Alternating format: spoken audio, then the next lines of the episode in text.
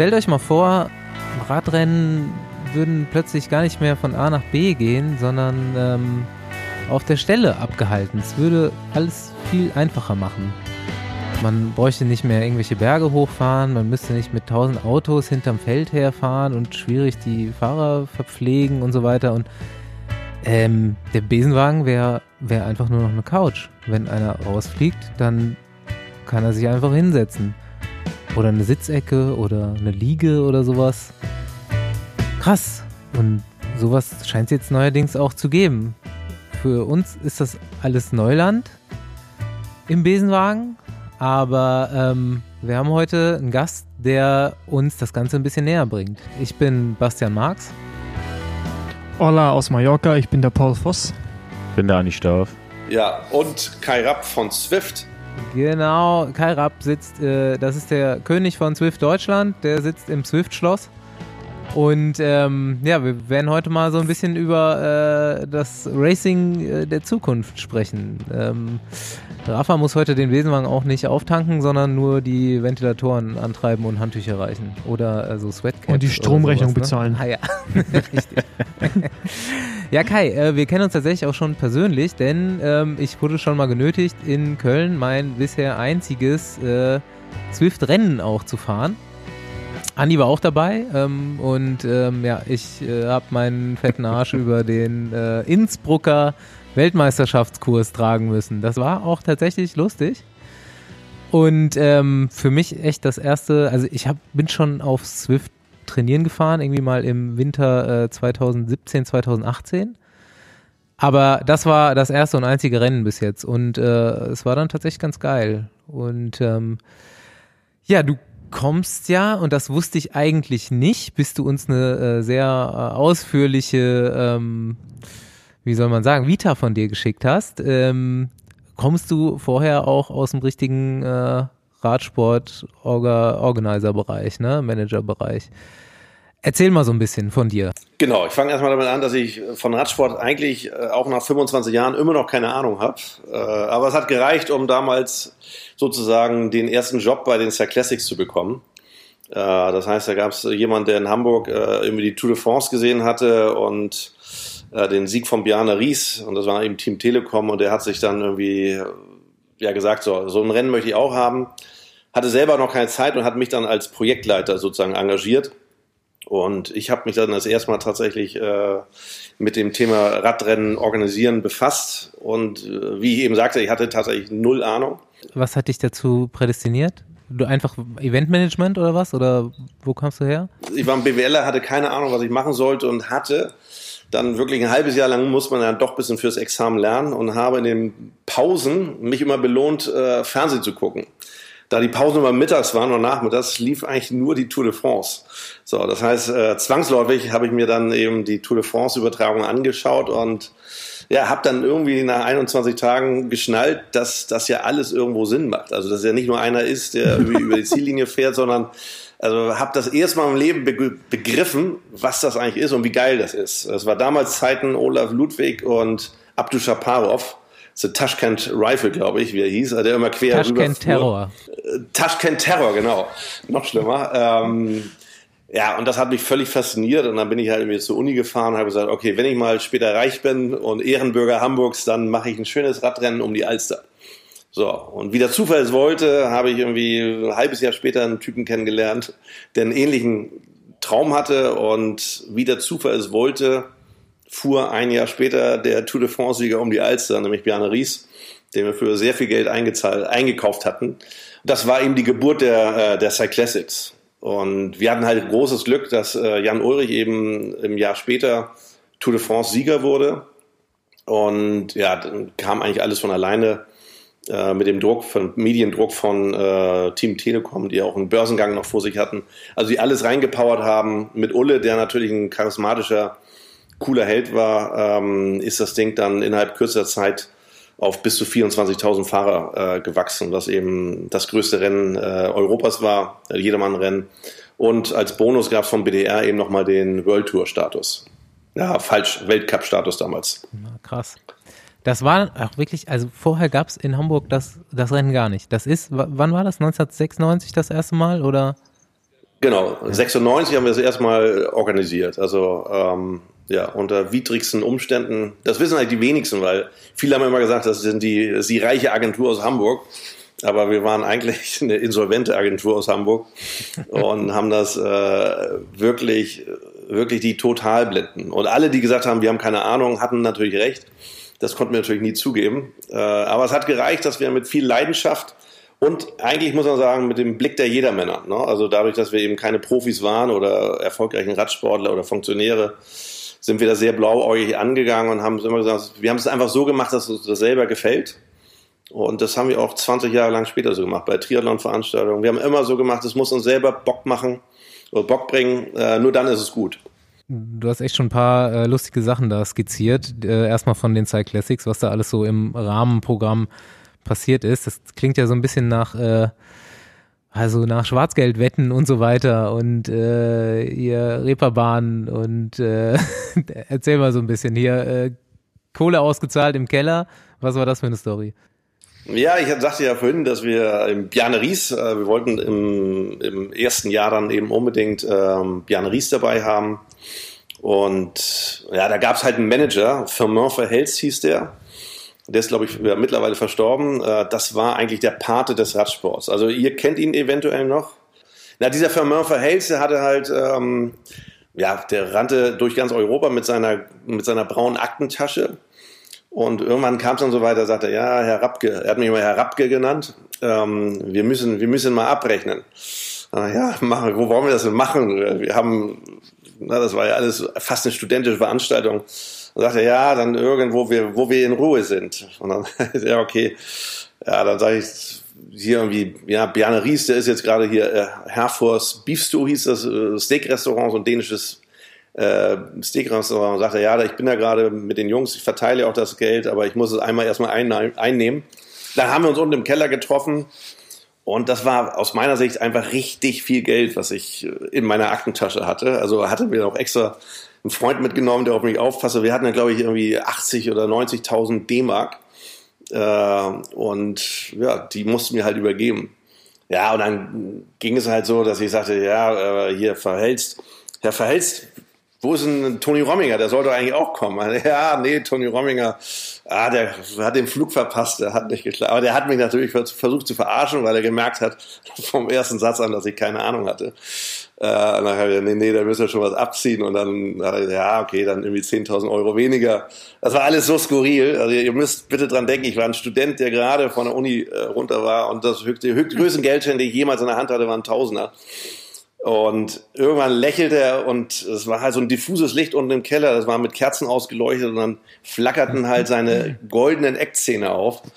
Und ein, ein, kalter Schauder ging mir nur durch, mein, durch meinen ganzen Körper. Da dachte oh Gottes Willen, wo bin ich hier bitte bei meinem ersten Job nach meinem Studium irgendwie gelandet? Äh, ist es hier ganz bitter. Aber war alles in Ordnung, der Typ war grundsätzlich völlig in Ordnung. Es war einfach nur sozusagen mein Entree in, in die Radsportwelt. Ja, ähm, ich stelle mir das auch insofern krass vor. Ihr seid von null auf Weltcup. Na, oder? wir haben zwei Jahre, ich glaube zwei oder drei Jahre gebraucht. Mhm. Ähm, da war ich auch nach einem Jahr bin ich da abgehauen, weil ich ehrlich gesagt draufgezahlt habe auf den Job. Mhm. Ähm, und ich, ich muss jetzt irgendwann mal wieder Geld verdienen. Ähm, und bin dann zur Deutschlandtour erst zurückgekommen. Aber Cyclassics sind im dritten Jahr dann Weltcup geworden. Okay. Da gab es eine Ausschreibung vom BDR und da haben wir uns dann eben durchgesetzt gegen die Kollegen von Köln und Frankfurt, die das natürlich äh, extrem uncool fanden, dass die Spacken aus Hamburg ähm, ja, den Status kriegen. Aber der BDR fand halt unser Konzept mit den Jedermännern gut, dass wir einfach neue Kreise im Radsport äh, ansprechen und letztendlich auch, dass wir einen sehr, sehr starken Sponsor hatten. Damals mit HIW, das war dann später Vattenfall, die auch tatsächlich irgendwie 15 Jahre lang treu waren, muss man sagen. Auch den BDR zwischendurch unterstützt ja, hat und, und, genau. und. Also da spielte vieles zusammen. Und ja, wir haben uns später dann nach Jahren mit den anderen Veranstaltern, mit Arthur und mit den Moosbrüdern äh, versöhnt sozusagen. Das gibt natürlich auch, auch wenn wir uns alle sehr schätzen, immer so eine Konkurrenz auch zwischen Veranstaltern. Das ist einfach so. Man, man, muss aber auch sagen, also rund um Köln hätte ich jetzt nicht zugetraut, da irgendwie so ein Weltcuprennen zu veranstalten oder ein World Tour Rennen später. Du musst Arthur ähm, Tabat sagen, er hätte es ja alleine gemacht immer. Ja. Ja, na gut, aber wenn, aber äh, wenn du jetzt siehst, wie, wie Hamburg auf die Beine gestellt wurde, war jetzt auch nicht mit so viel Background. Also ich glaube, da hätte fast wahrscheinlich jede Stadt ja, ist immer noch Köln, lernt ne? ja und wächst, da, genau, wächst daran. Das ne? meine ich damit. Also das, das, ist der Unterschied. Ne? Das eine ist Hamburg, das andere ist Köln. Ich weiß nicht, ob das die Stadt hier so auf die Reihe bekommen hätte. Bei, bei Köln wäre auch erstmal so 50 bis 70 Prozent des Geldes ganz verschwunden. ja, nee, so schlimm nicht. Ich muss, muss, muss, ja, ich muss gestehen, dass ich in Köln noch nie, noch nie äh, beim Rennen war. Also das darf ich eigentlich niemand erzählen. Also wird tausendmal eingeladen aber. worden. Ja, ich weiß. Ich muss es wahrscheinlich auch dieses Jahr dann mal ändern. Äh, ja, da muss man mal sagen, die haben natürlich sehr viel für die Aufbauarbeit im Radsport gemacht, äh, diese Veranstaltung. Und äh, dann habe ich natürlich schon Verständnis gehabt, dass so ein Newcomer-Veranstaltung, äh, ja, dass sie nicht auf große Gegenliebe äh, tritt. Zumal die hatten, zum Beispiel Henninger hatte ja viele Juniorenrennen noch, also hat er wirklich sehr viel gemacht, hätten es genauso verdient gehabt.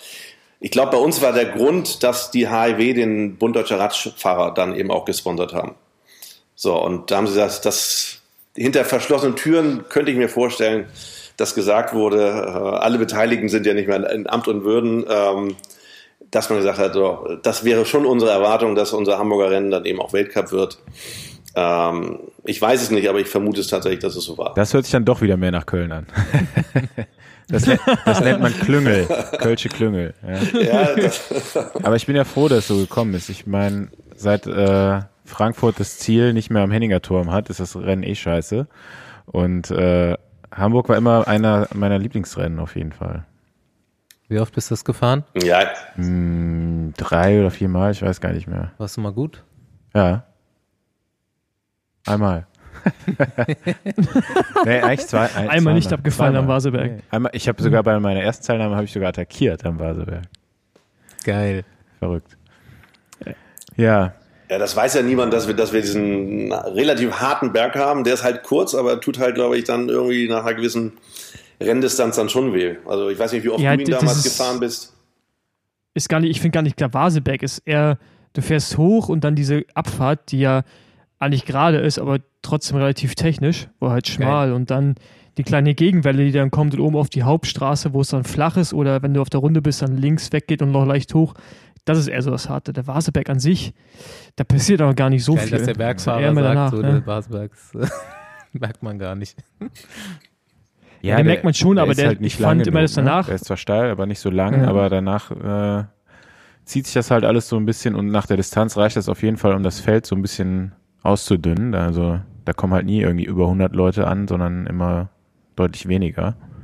Äh, aber auch so, ich finde ja. die ganze Atmosphäre dann so da an dem Vaseberg und dann reinfahren nach Hamburg da über die Elbchaussee, äh, ist schon geil. Also, und natürlich Hamburg auch eine geile Stadt. Ja. Muss man nochmal dazu sagen. Ja, ich glaube, die Fahrer, die, die Fahrer haben sich, also das war das Feedback eigentlich, die haben sich immer sehr wohl gefühlt. Und äh, wir haben ja jetzt irgendwie das 25. Jubiläum. Also jetzt sind wir eben auch keine Rookies mehr nach 25 Jahren, äh, nach einem Vierteljahrhundert.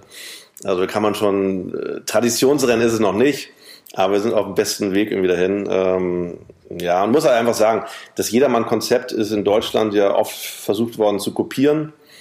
Ähm, und in der Dimension hat es niemand hinbekommen. Vielleicht auch, weil einfach aufgrund der flachen Topografie das eben für jedermann Fahrer, für viele normale Sterbliche eben auch äh, zu leisten ist, während Frankfurt und Köln, glaube ich, schon ein bisschen härter sind. Mhm. Ich meine, Berlin hat es ja probiert mit dem Velon oder Veloton. Und ähm, das ist ja grandios gescheitert eigentlich, ne? obwohl es natürlich auch flach ist, aber ich denke, vielleicht auch die Hamburger Einwohner vielleicht ein bisschen radfahrerfreundlicher sind als die Berliner, was das angeht. Ich meine, Berlin, wenn du die ganze Stadt lahmlegst, dann ist ja Ausnahmezustand. Hamburg scheint es irgendwie immer auf die Reihe zu bekommen. Ja, der Gag war in Berlin war wirklich, äh, das war ja eigentlich, Berlin ist entstanden, weil wir, weil ich mit meinen Etappenorten, Etappenortakquise bei der Deutschlandtour nicht zu Potte gekommen bin. Das war so in der Dopingphase dann äh, wurde es eben schwieriger, dann hat sich mühsam gestaltet und alle Leute haben damit äh, gedrehten Däumchen in der Firma gesessen und dann habe ich gesagt, ja, dann so dann oder wurde gesagt, nicht ich, äh, wurde gesagt, so dann mach doch äh, mal den Veloton Berlin. Die Konzept haben wir in der Schublade und dann haben die damit begonnen. So, dann waren wir auf Anhieb gleich beim ersten Mal auf 10.000 Teilnehmer Und dann haben wir aber festgestellt, dass 6000 der Teilnehmer aus Hamburg kamen in Berlin.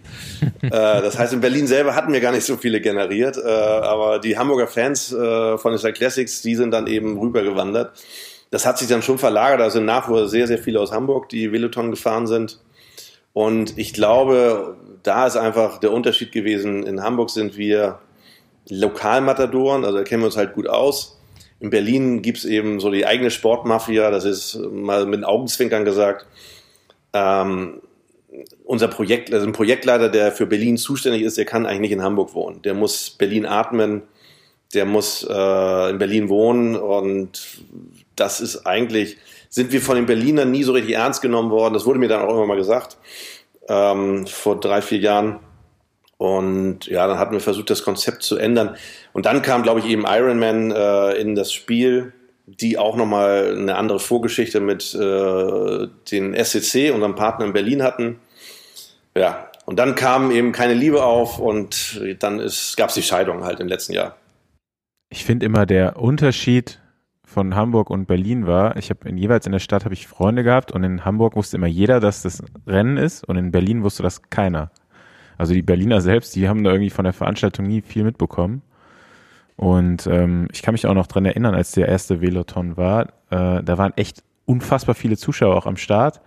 Ähm, als wir dann ins Ziel gekommen sind später, waren die alle weg. Das waren alles Jedermänner, die äh, zugeguckt haben oder die Familien da hatten und die irgendwie äh, für das Rennen der Jedermänner da waren. Und als die Profis dann später ins Ziel kamen, war halt keiner mehr da. Also vielleicht nur eine Handvoll gefühlt. Es war schon krass. Ja, da hast du leider den, hast du leider den Nagel auf den Kopf getroffen. Also das Rennen war einfach, äh, auch topografisch, das war einfach unfassbar langweilig. Also ich selber habe mich zu Tode gelangweilt, wenn ich das eigene Rennen gesehen habe. Ähm, und ich fand, für jedermann ist es eine super Strecke, nach wie vor. Ähm, durchs Regierungsviertel zu fahren, das ist so für jeden, ähm, für jeden, der in Deutschland wohnt oder der Berlin einfach großartig findet, äh, ein gigantisches Erlebnis, das ist auch mit Hamburg nicht zu vergleichen. Ähm, aber das Profirennen, das ist halt nie rausgekommen, obwohl wir großartige Siege hatten. Ne? Mit Kittel ähm, waren, war alles dabei, aber es ist genau wie er sagt, das ist, ist keine Liebe zwischen Berliner und dem Rennen aufgekommen, so wie zum Marathon. Eine, eine äh, Sache wollte ich gerade noch erzählen von, von den Jedermännern in Hamburg. Als ich das erste Mal in Hamburg gefahren bin, 2010, äh, startet man ja und fährt so ein bisschen ins Umland von Hamburg und dann fährt man über diese große Brücke. Ich, wie heißt die? Kohlbrand. Köhl, Köhlbrand, okay. ja. Äh, und da kamen uns dann die morgens früh gestarteten Jedermänner entgegen. Und da war das Rennen noch neutralisiert, also fuhren da jetzt nicht so sonderlich schnell. Und dann kamen uns die ersten Jedermänner entgegen und haben dann so gesehen, oh, da kommen die Profis und dann fingen fing die ersten an, ihr scheiß Doper und haben uns beschimpft und äh, da rüber gerufen und ich dachte, das war so mein erstes Rennen in Deutschland, wenn, kann sogar sein als Profi. Und ich dachte, was ist denn hier los, ne? Und da kamen dann echt so tausende jeder Männer entgegen und alle rufen irgendwie, eher scheiß Doper und das war echt schon krass, muss ich sagen. Jahr? 2010. Okay, krass. Also. Ich find's, ich find's eigentlich fast noch lustiger, wenn du morgens aufstehst in dem Hotel, was an der Brücke ist, und du ziehst um sieben die Gardine auf und du schaust raus und da fahren die Jedermänner gerade los. Ja? War auch mal ein geiles Bild, wenn du, wenn du echt gesehen hast, wie die Stadt einfach komplett lahm liegt und äh, so tausende Radfahrer sich durch die Stadt bewegen. Ja. Ja, da muss man mal sagen, das liegt tatsächlich daran, dass wir die Streckengenehmigung bekommen haben. Äh, lag daran, dass die HIW eben städtisches Unternehmen war. Und wenn der Vorstandschef sozusagen von, von der HIW gesagt hat zum Bürgermeister, er wünscht sich das, so, dann ist das halt passiert. Und das war eben die andere Ebene, es halt in Köln oder in Frankfurt in der Form, glaube ich, nicht gab. Ich hätte fast auch mal einen Porsche in Hamburg beim Rennen gewonnen. Erzähl das bitte. ja, ich bin äh, das zweite Jahr bei Quickstep, bin ich ja zusammen mit Gerald Ciolek im Team gefahren und für uns Deutsche wurde dann das Rennprogramm auch so ein bisschen auf Hamburg dann in der zweiten Saisonhälfte ausgelegt. Ähm, da sind wir, ich glaube, vorher noch die Eneco-Tour hieß sie damals gefahren sind dann noch mal eine Woche auf Mallorca zum Training gegangen und haben dann äh, das Rennen in Hamburg sind wir da sind wir gefahren und im Vorfeld Gerald war gut drauf und er sagte, er will unbedingt gewinnen und ich war eigentlich auch ganz gut drauf und dann hat er gesagt, ja komm, wenn du mir jetzt äh, morgen den Sprint anfährst und ich gewinne das Rennen, dann kaufe ich dir einen Porsche. Also er hätte wahrscheinlich, wäre kein 911er Turbo geworden, aber äh, hat er mir versprochen. Porsche. Porsche. Nee, nee, es gab da, der war, die waren noch gar nicht so teuer. Also ich meine, ist ja jetzt auch schon ein paar Jährchen her. Wie auch immer, äh, habe hab ich ihm dann auf jeden Fall dann den Sprint auch angezogen bis irgendwie 200 Meter, 150 Meter vom Ziel und äh, sah dann auch ganz gut aus und dann ganz am Schluss fährt doch äh, e- Edward Borsenhagen vorbei und Gerald verliert irgendwie mit 10, 15 Zentimeter äh, äh, und äh, ja, ich keine Ahnung, ich war so halb zufrieden nach dem Rennen, aber wusste auch direkt so scheiße. Hat nicht viel gefehlt auf jeden Fall. Ja, also für den zweiten Platz gab es nichts. Ähm, du, hast, du hast jetzt schon ein äh, paar Mal die Deutschlandtour erwähnt. Ähm, das auch eigentlich, weil daher kenne ich dich als äh, Deutschlandtour-Veranstalter oder Mitorganisator dass du so bei den HIWC Classics so mit involviert war, wusste ich gar nicht. Ähm, ich bin echt da nicht so richtig drin in der Materie. Habt ihr die Deutschlandtour aus dem, aus dem Boden gestampft oder gab es die vorher schon? Ihr habt das dann irgendwann übernommen, die Orga, oder wie lief das da? Nee, die ist tatsächlich genauso wie die jetzige Deutschlandtour auch wieder neu aufgelegt wurde. Also da profitierst du auch nicht von der Vorarbeit von irgendwelchen Leuten, die zehn Jahre vorher irgendwas gemacht haben. Äh, ich glaube, es gab eben zu Didi Tourau-Zeiten gab es nochmal die letzte Deutschlandtour. Und dann gab es die wieder 20 Jahre lang oder 30 lang, äh, Jahre lang nicht. Und deshalb haben wir die ganz neu auf den Boden gestampft. Heißt, äh, ich bin zur Tour de Suisse gefahren, habe mir angeguckt, wie eine Rundfahrt funktioniert und habe dann angefangen, äh, das zu organisieren irgendwie. Äh, hatten aber auch ein anderes Modell als jetzt zum Beispiel bei der Tour de France, wo ein Prud'homme dann eben auch äh, ja eigentlich die ganze gesamte Kompetenz äh, sozusagen äh, beinhaltet oder verkörpert haben wir eigentlich für jeden Bereich äh, einfach Leute genommen, die Ahnung hatten. Das heißt, wir hatten Roland Hofer, den kennt ihr wahrscheinlich auch noch, als sportlichen Leiter genommen, äh, der uns völlig befreit hat von allen Diskussionen mit Teams oder sonst was. Äh, und das war, glaube ich, auch gut, dass wir immer, immer früh erkannt haben, dass wir keine Ahnung haben und einfach Leute rangelassen haben, die sich dann einfach ich auskennen. Sagen, ge geiles ähm, neues Konzept. Leute mit Ahnung. ja. Ja, letztendlich geht es darum, irgendwie eine gute Stimmung zu verbreiten in der Stadt. Ja. Weißt du, wenn ihr sagt, äh, das Flair in Hamburg ist ein anderes als in Berlin. Ähm, und die Player eben dafür zu begeistern, Sponsoren zu begeistern, Jedermänner zu begeistern, äh, weil die Jedermänner haben, haben das ja finanziert. äh, also auch gerade als es bergab geht, äh, ging in Deutschland, ihr habt es ja gerade ein bisschen beschrieben, wie die Stimmung euch Profisportlern gegenüber war äh, haben die Jedermänner mit ihren Gebühren, ihren Teilnehmergebühren äh, die Star Classics am, am Leben gehalten. Also auch von, vom Fernsehen gab es also nicht einen Cent äh, dafür, dass wir irgendwas äh, dort veranstaltet haben. Und das fand ich bei, bei Star Classic halt interessant oder eben auch den guten Ansatz, da ja viele, leider viele tolle Veranstaltungen in Deutschland dann eben in der Krise den Bach runtergegangen sind, die sich eben nicht anders finanzieren konnten. Und was, was hast du dir in der ähm, Schweiz abgeguckt? ja, überhaupt wie eine Rundfahrt funktioniert. Also wie gesagt, ich habe ein Jahr Star Classics gemacht, hatte keine Ahnung und wie eine Rundfahrt funktioniert, das ist ja echt die Königsdisziplin im Radsport. Ähm, ja, einfach spioniert oder hospitiert oder wie immer man das nennt, ähm, die Abläufe ein bisschen verinnerlicht. Was ich halt da echt interessant finde, weil du gerade meintest, so die letzte Deutschland-Tour, bevor ihr sie habt aufleben lassen, ähm, oder ja, wieder hervorgeholt, war ja quasi äh, die Tourau, also auch ähm, ja, so ein Hype in Deutschland dann natürlich. Wann fing die zweite, äh, das zweite Mal der Neustadt an? Wann habt ihr angefangen? Ende der 90er? Wir haben 99. 99. Ja, also auch quasi also. auch auf der Welle. Und jetzt sind wir ja wieder so auf einer Welle so ein bisschen. Also die ist sicherlich nicht ganz so groß wie damals zu Ulrich-Zeiten, aber ich meine, wir haben ja jetzt auch ein paar ähm, Weltklasse-Rennfahrer mittlerweile, die auch in Deutschland ein bisschen bekannter sind. Ist schon äh, wirklich interessant, dass die dann geht und startet, ne, mit so einer Welle und an sich zwischendrin eigentlich kein Überleben hat. Das, ähm, ich hoffe, dass es einfach diesmal vielleicht ein bisschen anders ist. Aber wie, wie kam es zum Ende der Deutschland-Tour dann? Aber ihr hattet ja schon ein paar erfolgreiche Jahre, zumindest sah es im Fernsehen so aus.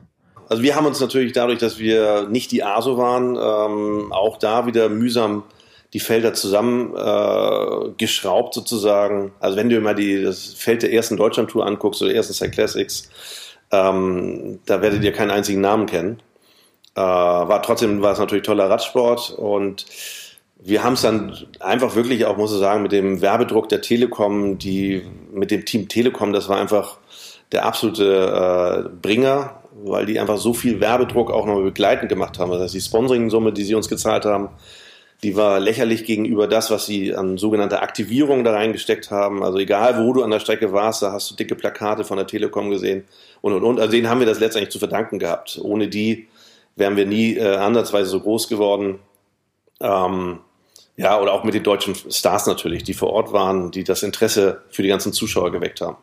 Die heutige Deutschland-Tour ist eigentlich, also deshalb finde ich sie eigentlich fast besser, auch wenn es nicht meine ist, weil die mehr, also weniger gehypt ist von irgendeinem Sponsor, sondern sie besticht eigentlich durch richtig geilen Sport. Also vom ersten Jahr an ist dort richtig guter Sport getrieben worden und äh, das ist halt ein Rennen, was man wirklich sehr, sehr gut äh, gerne anguckt auch von Leuten, die Rennen konzeptionell wirklich Ahnung haben, also die auch aus wenigen Tagen wirklich ein gutes Rennen machen, eine gute Rundfahrt machen. Äh, und deshalb habe ich Hoffnung, dadurch, dass sie weniger gehypt ist und mehr natürlich wächst, äh, dass sie ja, hoffentlich länger lebt. Was sie äh, nicht hat, ist die alljährliche Klassenfahrt. Das stimmt. Beziehungsweise ich kann es nicht beurteilen. Stimmt, das habe ich mir auch das gerade Stichwort, was ich, äh, naja, das war wirklich, wir waren damals in der Agentur, glaube ich, so 40 Leute, davon waren 39, außer der Buchhalterin, die sich dann bitter beklagt hat, waren alle involviert in die Deutschlandtour. Das heißt, der Laden war, äh, ja, der war, lag äh, still bei uns in Hamburg, weil alle wirklich, jeder hatte irgendeine Funktion gefunden, selbst wenn es sie nicht gab, waren involviert und dann hatten wir natürlich Hört sich richtig nach DDR an. Ja, herrlich. So, und äh, es gab auch nur eine Person, die von morgens bis abends vernünftig agieren musste, weil sie Bürgermeister empfangen hat, die da mit Krawatte und Anzug rumrennen musste. Ähm, und der Idiot, das war leider ich. Äh, das heißt, die anderen haben maximal Spaß gehabt. Und für mich war immer mit extremer Handbremse. Also vielleicht am Abschlussabend, wo man ein bisschen, bisschen mehr Gas geben konnte, wenn alle offiziellen Gäste weg waren. Äh, aber ansonsten ja, war das schon hart. Ich habe vom Radrennen teilweise auch nichts mitbekommen. Also manchmal musstest du mir sagen, aus welcher Richtung die kamen, äh, weil ich nur mit dem ganzen Kram drumherum beschäftigt war. Ähm, ja, so, das finde ich, ich war jetzt irgendwie bei der letzt, vorletzten Deutschland-Tour, da habe ich, weitaus, hab ich weitaus mehr mitbekommen als bei meiner eigenen jemals.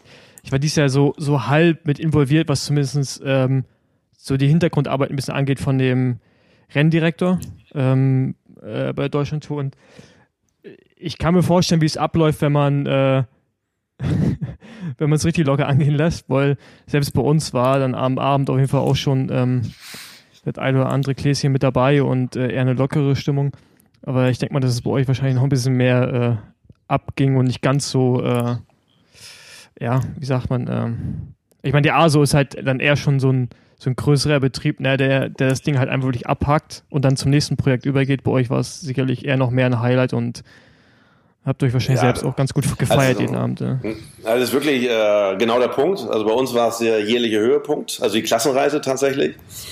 Und ja, also nimm mal so Abende in Sonthofen, wo die Leute, wo du wirklich Probleme hattest, die Leute am nächsten Tag anzusprechen, äh, weil die eben sich so dermaßen abgeschossen haben. Oder auch original, dass irgendwelche Gesellschafter der Firma Hotelmobiliar tatsächlich zerlegt haben. Also dass du wirklich am nächsten Tag im Hotelgarten Tische und Geschirr und sonst was sehen konntest. Das kann ich mir bei äh, Claude Rach oder anderen Leuten äh, von der ASO eher nicht vorstellen. Ähm, das es bei uns alles und noch schlimmer. Aber dafür ist ja echt krass, was er dann doch auf die Beine gestellt hat mit dem Gemütszustand da jeden Tag. Ja, das muss man sagen. Wie gesagt, wir hatten ja auch ein paar vernünftige Leute dabei. Ähm, speziell die Hamburger sind halt durchgedreht. Ähm, und die anderen haben dann halt, äh, wir haben ja viele Helfer gehabt. Insgesamt waren, ich sage, 6500 Leute eingebunden bei der Deutschland Tour. Also wenn du jetzt jeden Helfer nochmal an der Straße die Streckensperrung machst, also es war einfach eine riesige Produktion, dann hast du eben sehr viele Leute vom Fernsehen gehabt. Ähm, und nach einer gewissen Zeit verbrüdert sich das auch. Das wird sich auch bei der neuen Deutschland Tour, wird sich das auch verbrüdern mit den Fernsehteams. Äh, also wir hatten auch nicht im ersten Jahr gleich richtig Spaß, sondern das kam dann ab Jahr drei, vier, hat es so den Höhepunkt äh, erwischt. Und dann natürlich leider mit Jan Ulrich und auch mit Zinkewitz sozusagen, das war dann der Sargnagel. Ähm, ja, ist die ARD ausgestiegen und ich glaube am nächsten Tag hat unser Vorstand äh, das Ende verkündet, ohne dass ich es wusste, ehrlich gesagt. Ich war gerade in England. Ähm, konnte mich noch nicht mal verabschieden von den Helfern vernünftig. Und dann war das Thema wirklich, äh, waren wir auch angepisst auf die ARD, ehrlich gesagt, damals, obwohl wir auch Verständnis hatten. Und dann war das Thema durch. Äh, Side Classics haben sie im Leben gelassen und gut war's. Das war der Deal. Äh, was mir trotzdem interessieren wird, die Rechte an dem Namen oder an der Tour an sich, hattet ihr die? Habt ihr die an den BDR abgetreten? Weil jetzt hat ja die ASO die Rechte vom BDR, glaube ich, gekauft für ein paar Jahre.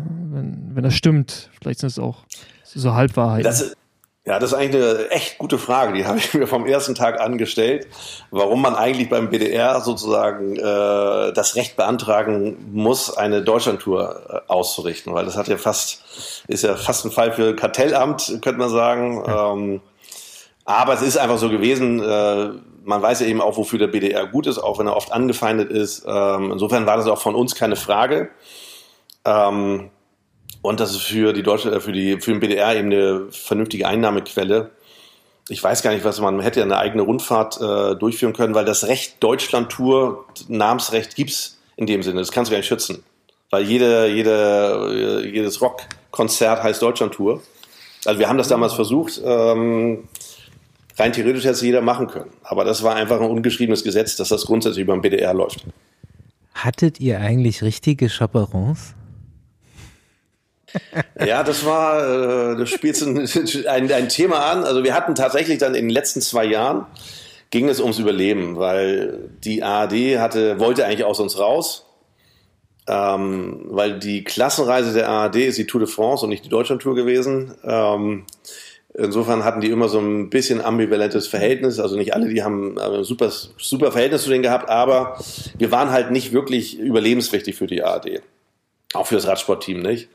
Und äh, die haben dann aber natürlich intern ist es so, dass der Sahnische Rundfunk uns immer extrem unterstützt hat, aber die MDR zum Beispiel oder auch WDR hatten eben sehr mächtige Intendanten, die keinen Bock auf uns hatten.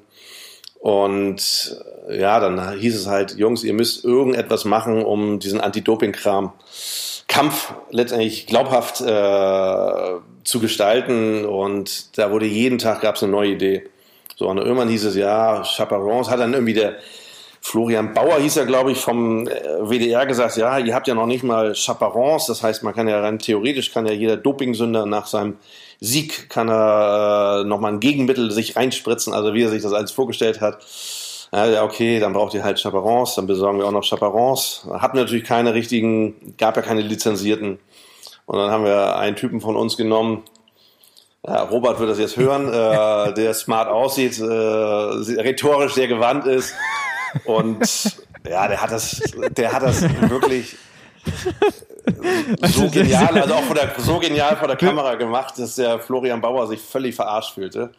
Weil er sagte, okay, das ist ja alles und, inszeniert, dass er ein Schauspieler, oder war war kein Schauspieler, er war ein Mitarbeiter von uns, aber er hat es halt sehr, sehr gut gemacht und ja, das war die Story vom Chaperon, aber alle waren glücklich, weißt du. Ähm, die Deutschlandtour hatte ihren Kampf gegen die Deutschland, äh, gegen den Doping-Sumpf sozusagen begonnen und ja, Jungs, das war eben alles lächerlich, muss du sagen. Als Veranstalter bist du nicht in der Aufgabe, Dopingkampf, Anti-Doping-Kampf zu betreiben. Das muss logischerweise über die Verbände laufen. Äh, aber wenn du vom Medienpartner eben unter Druck gesetzt wirst, dann tust du schon mal interessante Dinge.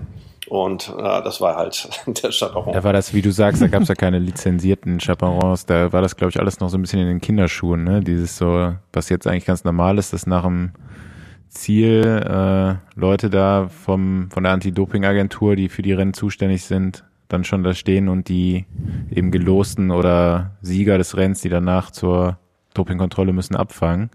Ähm, kann ich mich auch noch dran erinnern, als das so angefangen hat. Dann wussten die auch teilweise gar nicht, was sie da machen sollten. So, dann sind die Fahrer an denen vorbeigefahren, die haben die verloren und so. Und dann irgendwann äh, waren das halt Leute, die das schon ein paar Mal gemacht haben und die haben sich dann echt auch keine Sekunde mehr aus den Augen gelassen. Ne? Ja, genau. Das ist danach alles äh, tatsächlich ein bisschen besser strukturiert gewesen. Ähm, ja, und da waren wir sicherlich Vorbild, weil wir es eben auch so haben tolle Westen nochmal produzieren lassen über Nacht äh, mit, mit Chaperon drauf, äh, damit das auch visuell gut rüberkommt. Ja, aber das ist, ist ja auch gut. Ähm, wie gesagt, ich, irgendwann sagte der UCI-Präsident so, ihr müsst in Deutschland jetzt mal langsam wieder zur Vernunft kommen und wir müssen den, den Regeln folgen, nämlich, dass wir zuständig sind und ja, nicht okay. ihr. Aber ich finde das eigentlich gar nicht so verkehrt, dass da äh, Leute, die jetzt letztendlich keine Ahnung vom, vom Radsport vielleicht hatten, aber die wussten, wie man eine Veranstaltung auf die Beine stellt, das gemacht haben. Das finde ich ist jetzt immer so, äh, zumindest bei den Veranstaltungen in Deutschland, die ich noch so ein bisschen näher mitbekomme, ähm, ah, da wird da ist so viel wird da einfach so gemauschelt und da sind Leute, die gar keine Ahnung so von gewissen Bereichen haben, die, die man besser in professionelle Hände geben würde. Also das sind dann meistens irgendwelche Radsport-Enthusiasten oder äh, Mäzene, die da irgendwie so eine Veranstaltung anschieben, ja, und äh, ziehen das dann so durch, dass wie das jahrelang hier so ein äh, Arthur Taber in Köln gemacht hat, aber ich glaube, rund um Köln hatte auch die letzten zehn Jahre, ich glaube, seit ein oder zwei Jahren haben die eine funktionierende Homepage und einen Social Media Account, der ist auch fraglich, ja. Das sind ja eigentlich Sachen, die man heutzutage als Veranstalter auch äh, einfach professionell angehen muss, wie sie bei allen anderen Veranstaltungen so sind, die jetzt nicht im Radsport stattfinden. Ne? Gerade heute äh, habe ich den Jungs noch so ein Video zugeschickt. Äh, schönen Gruß hier an der Stelle an Johannes Fröhlinger, der wurde da für die Deutschlandtour in so einem kleinen Video äh, vorgestellt. Ja, der macht jetzt ein, ein Vorbereitungstraining für Teilnehmer oder Gewinner von dem Preisausschreiben. Aber das Video, was sie da äh, hochgeladen haben, ja, das, das kannst ja keinem verkaufen. Also das kriegt ja äh, jeder zwölfjährige YouTuber mit einer gescheiten Kamera besser hin. Also da finde ich, da, da, da werden immer so an an Ecken gespart oder keine Ahnung, da wird überhaupt nicht so drüber nachgedacht und ja, bei der, auch bei der Deutschlandtour, ja, ich habe das ja jetzt auch äh, immer genau mitbekommen. Da werden halt auf solche Sachen teilweise gar keinen Wert gelegt, wo ich mir denke, so, das gehört doch heute einfach dazu. Und wenn du das irgendwie an eine Agentur gibst, die jetzt vielleicht keine Radsportveranstaltung macht, sondern irgendwie sich besser damit auskennt, dann wird das auch alles gescheit gemacht und ja. Nichts top das Geiselnahmevideo von Emo Buchmann zu seiner Teilnahme zur Deutschland-Tour von letztem Jahr. Was einfach genau aussieht wie eine Lösegeldforderung. Und jemandem geht es auch schlecht und er sagt, ey, ich lebe noch, bitte zahl mir Geld. Das war, glaube ich, wirklich auch irgendwie zur Deutschland-Tour, ne? Wo er hat da, glaube ich, gesagt, er ist dabei. Ja, das ist so genau. typisch Radsport halt, ne? Man kennt das noch teilweise auch aus den Teams, wo man gefahren ist, wo dann ja, auch eine Zeit lang hat sich auch gar keiner so dafür interessiert. Ja? Dann, dann gab es einen Pressesprecher, der kam dann irgendwie nochmal auf dein ein Zimmer und sagte, ey, wir müssen nochmal schnell ein Video machen äh, für hier so einen Sponsor, der will das haben und dann wird mit der Handykamera so im schlechten Licht wird ein Video aufgenommen. Das landet dann auf Social Media. Heutzutage sind da die Teams auch schon ein bisschen besser beraten und aufgestellt. Äh, aber so die, die Veranstalter, die sind da immer noch so weit zurück und das kannst du dann halt auch nicht den jüngeren Leuten irgendwie verkaufen, ne?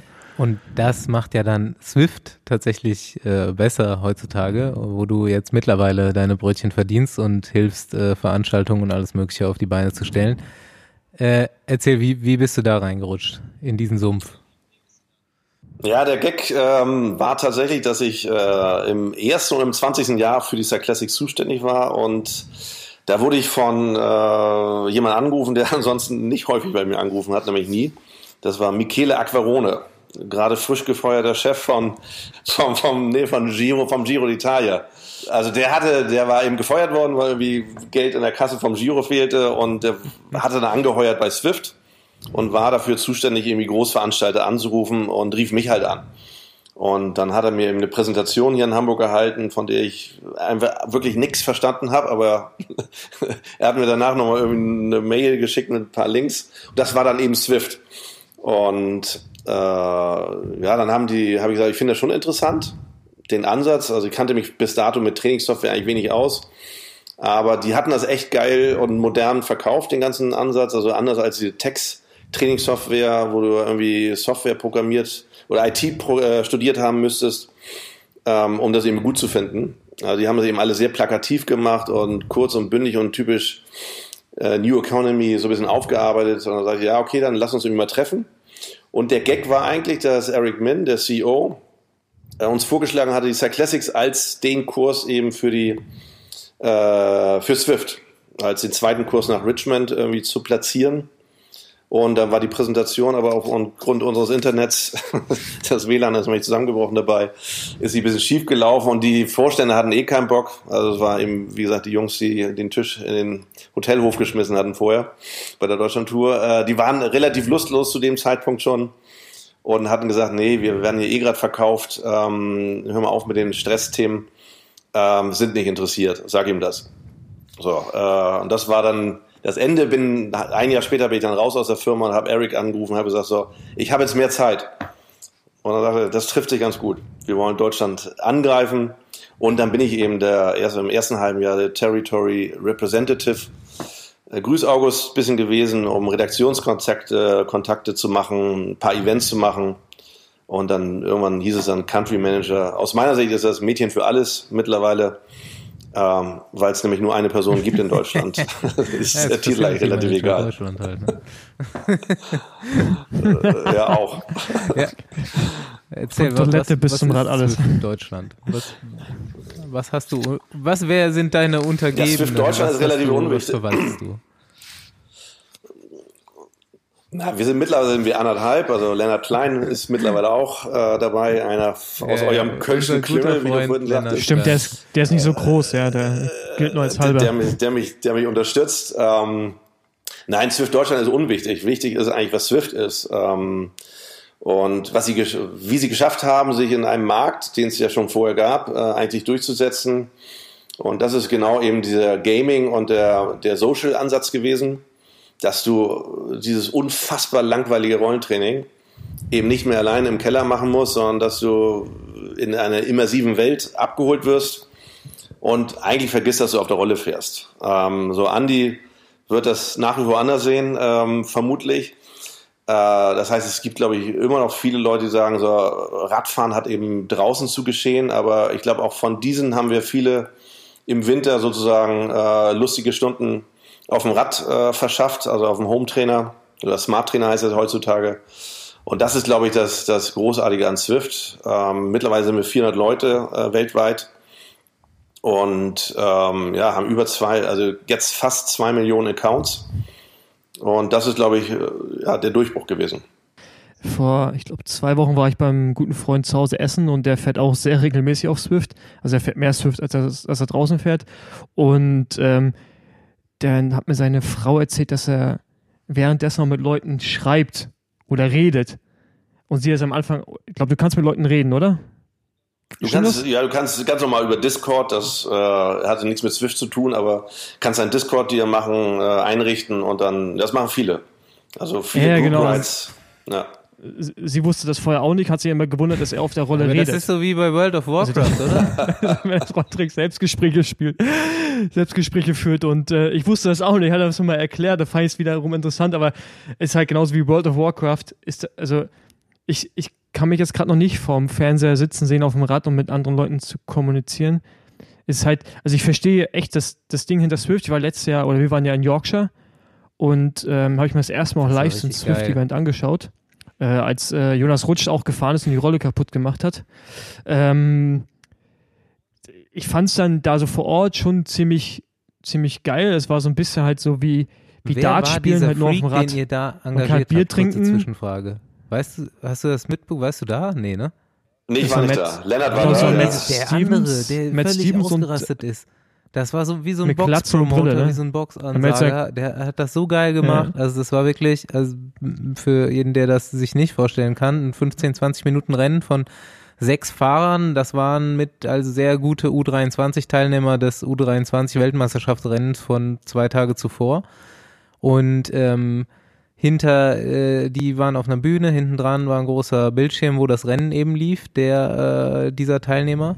Und ähm, jemand hat das kommentiert mit einem Mikrofon, der völlig eskaliert ist dabei und der hat das wirklich richtig geil gemacht. Ähm, die Bude war komplett voll, es war absolut schweißnass alles, sau heiß und ähm, es, man konnte so richtig mitgehen da. Also es war, es war ein cooles Event. Also in dem Moment hast du dann halt auch gesehen, äh, wo das öffentlich und auf so einer Bühne stattfindet, ist das ein krasses Sportevent. Ähm, in dem Moment, wo das 20 Minuten dauert, ist es nicht wie ein Radrennen, wo du ähm, theoretisch drei, vier Stunden lang warten musst, bis äh, das dann anfängt spannend zu werden. bei der Weltmeisterschaft, sondern hast halt einen kurzen Zeitraum, wo du auch richtig konzentriert bist. Und Hammer Ding. Also. Nein. Na, du hast vorhin angesprochen, ganz am Anfang, du dich interessierst, wo es hingeht letztendlich und äh, hast es gerade selber ausgesprochen. Also das geht halt in ernsthaften Sport, eben auch aufgrund der Kooperation jetzt eben und Zusammenarbeit mit der, mit der UCI, dass eben die Weltmeisterschaften, also das Regenbogentrikot, ein virtuelles Regenbogentrikot im nächsten Jahr auf Swift fahren wird und das ist nicht von uns vergeben als irgendeine Showgeschichte, sondern es wird von der UCI offiziell nach UCI-Wettkämpfen. Wie wird das dann vergeben, vergeben auf dem USB-Stick? Und dann ist das eben ernsthafter Sport. das wird äh, auf einem goldenen USB-Stick auf einem Silbertablett übergeben bei der Preisverleihung. Nee, das wird eben automatisch überge übergestreift. Der kann ja machen, was er will.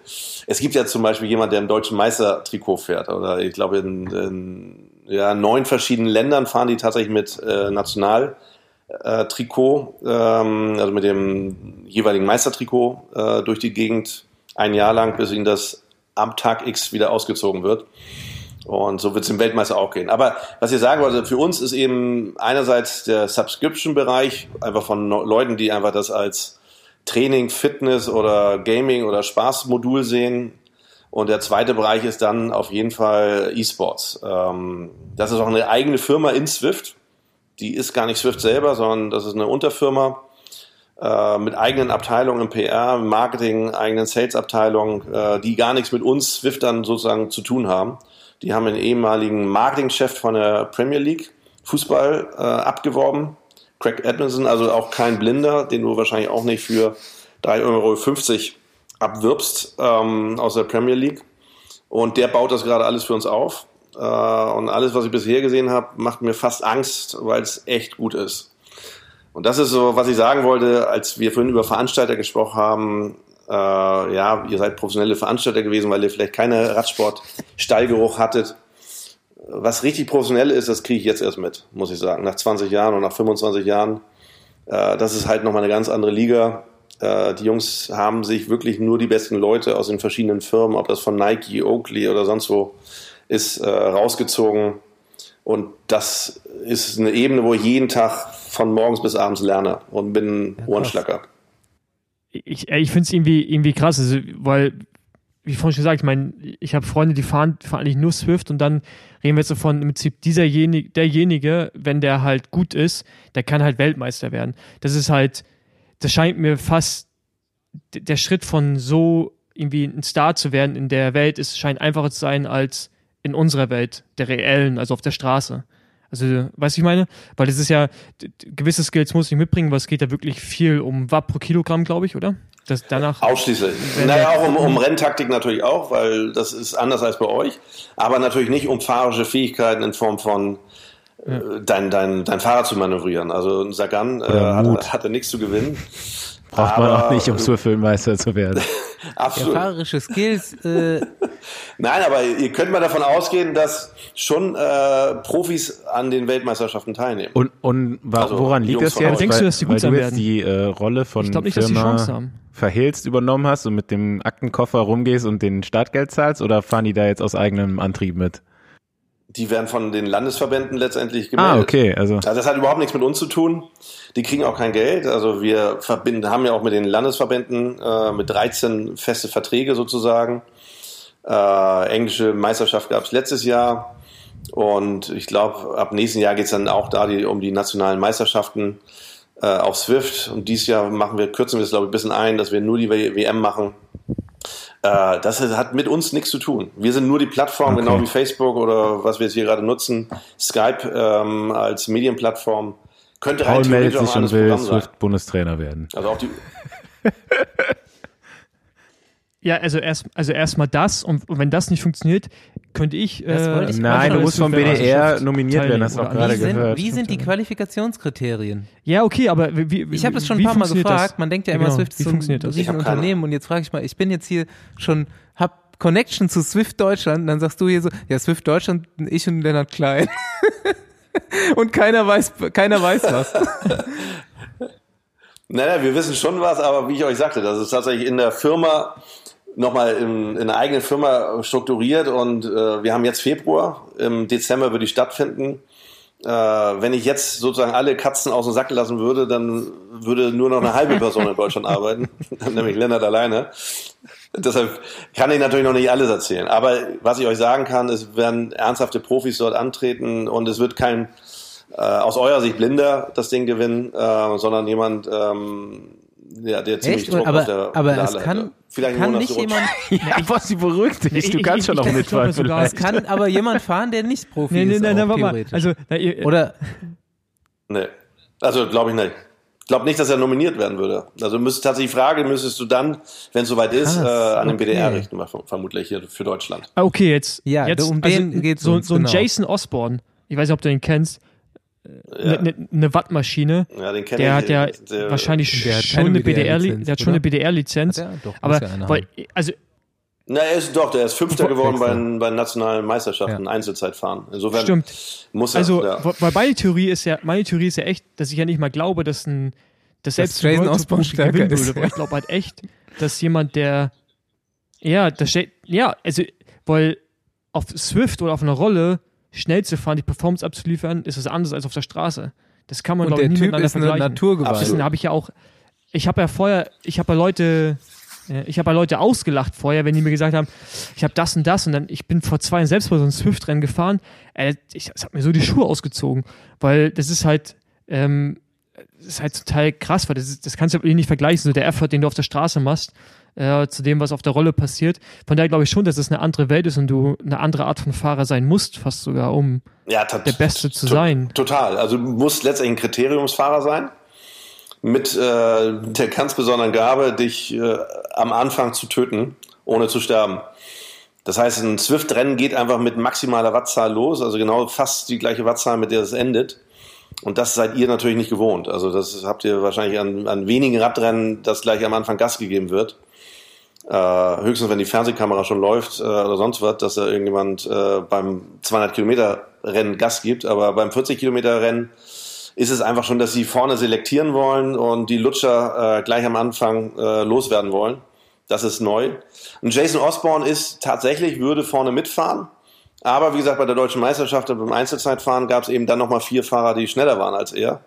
Aber grundsätzlich habt ihr völlig recht, es geht um Watt pro Kilogramm Jason Osborne hat er auch völlig falsch gekettet. Ähm, da geht's aber vermutlich auch bei, bei, bei, bei einer Bergetappe bei der Tour de France, geht's auch Watt pro Kilogramm.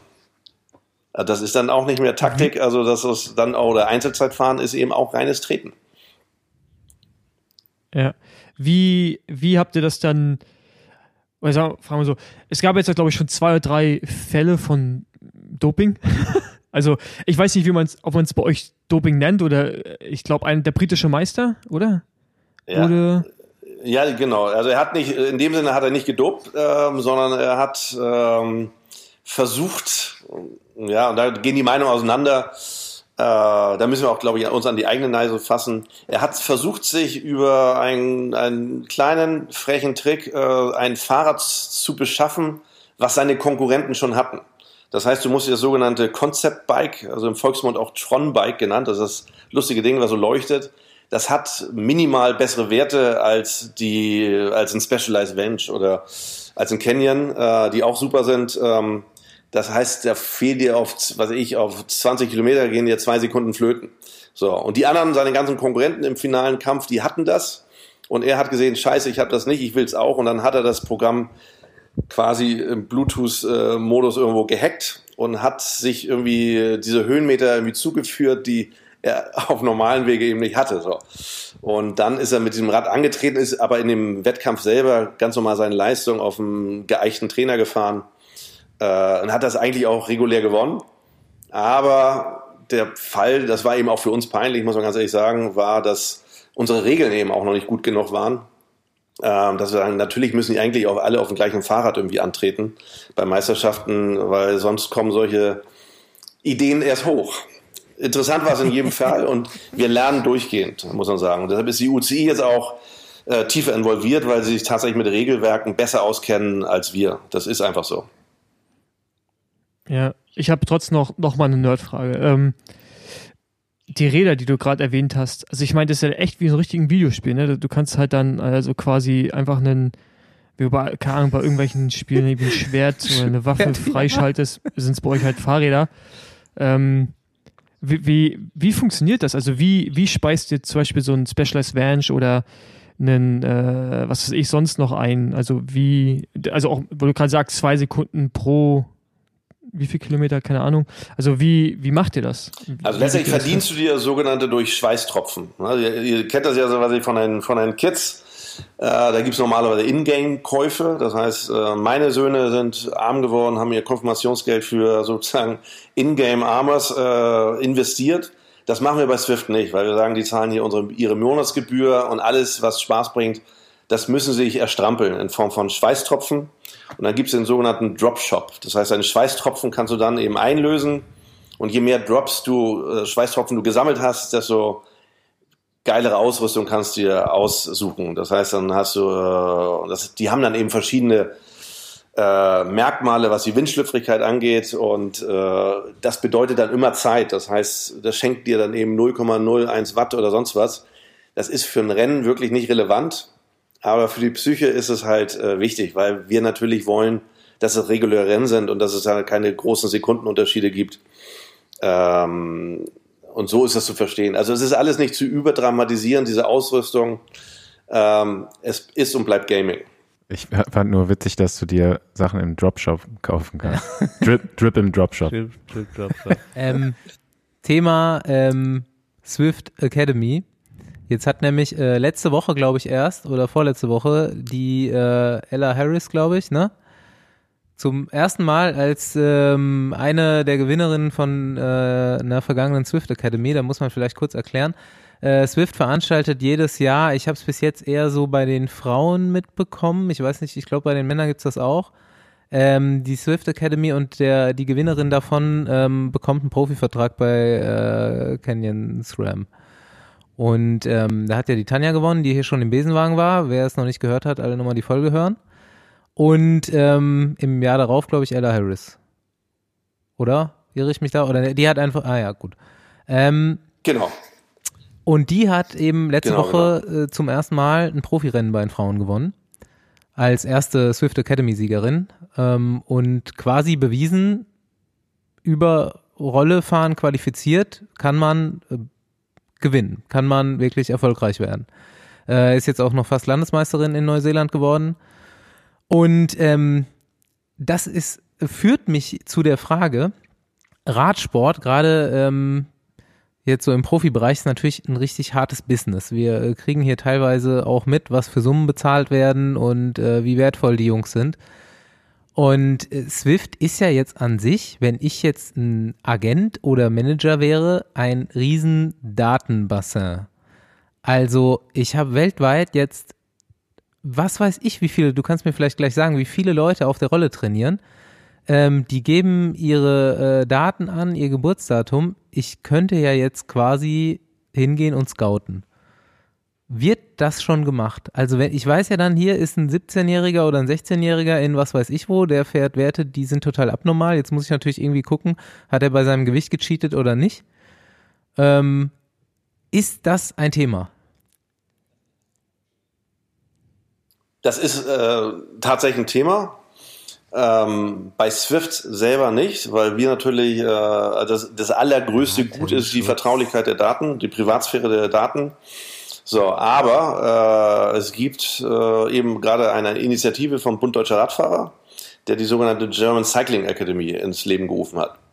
So, und da sozusagen verpflichten sich dann die Leute, die daran teilnehmen, dass sie ihre Daten an Swift Power, das ist ein ausgelagerter Ergebnis- und Datendienst, äh, sozusagen weiterleiten. Und da können sie dann zugreifen. Und jetzt werden eben übernächstes Wochenende in Berlin die Finals äh, durchgeführt von der GCA die eben auf Scouting basieren. Letztendlich sind dort eben von den Rennen, die wir im GCA-Tonus dort veranstalten seit äh, Dezember, die besten Leute rausgefiltert worden und die treten jetzt an.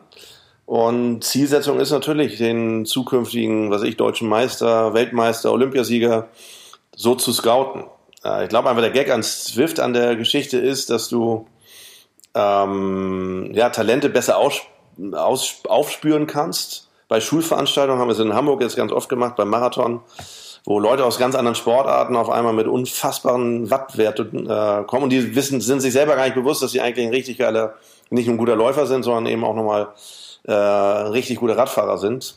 Und da wird es natürlich für einen Verband interessant, äh, da anzugreifen und zu sagen, Jung, äh, wir bieten dir ein Stipendium hier im Hamburger Radsportverband, äh, Schulplatz im Sportgymnasium oder sonst was.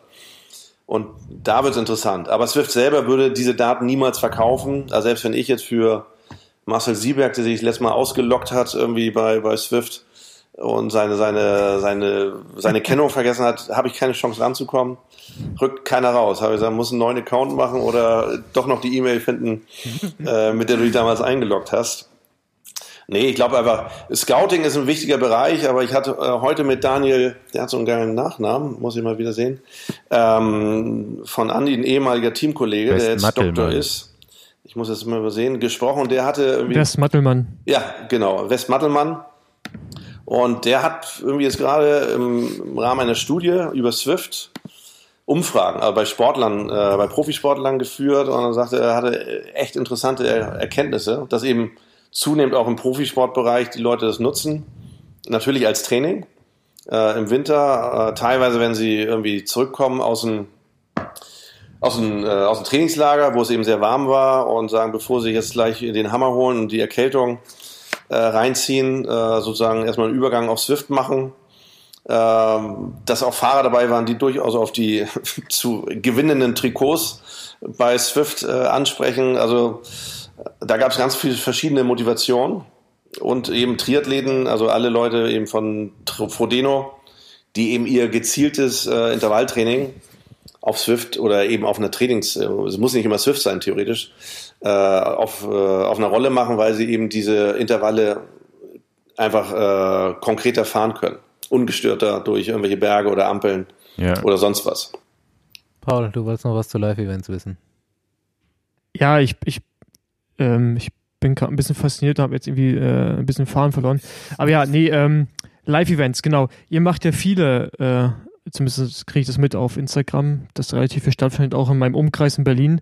Und äh, wie gesagt, das in, in New York hat mich echt beeindruckt. Ähm, wollt ihr es in Zukunft ausbauen? Wird es irgendwie Teil von Swift bleiben oder ist es eigentlich gerade nur dazu da, um äh, das Ding so ein bisschen zu pushen? Ja, muss, also, also, also, also das WM-Rennen zum Beispiel, wird das irgendwo in der Halle sein, wo man hinkommen kann. Während diese eine deutsche Meisterschaft wird das, wenn es das gibt, irgendwo sein, wo man hinkommen kann, zuschauen oder findet das zu Hause statt für jeden einzeln?